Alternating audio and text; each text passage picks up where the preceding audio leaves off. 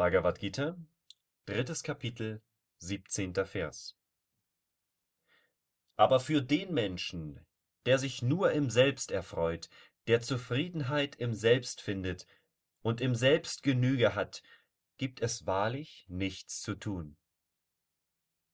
Kommentar Swami Shivananda Der Weise hängt nicht von Äußerlichkeiten ab, um glücklich zu sein. Er ist zufrieden mit dem Selbst.